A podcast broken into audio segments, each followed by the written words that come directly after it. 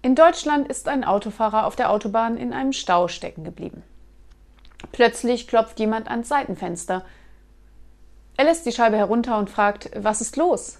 Darauf der Polizist mit ernster und erregter Stimme, Gangster haben die Fußballmannschaft von Schalke 04 entführt. Sie verlangen 10 Millionen Euro Lösegeld.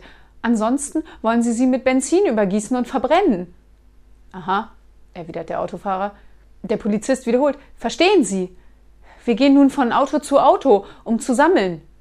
Da fragt der Autofahrer, und wie viel geben die Leute so im Durchschnitt? Der Polizist, etwa fünf Liter.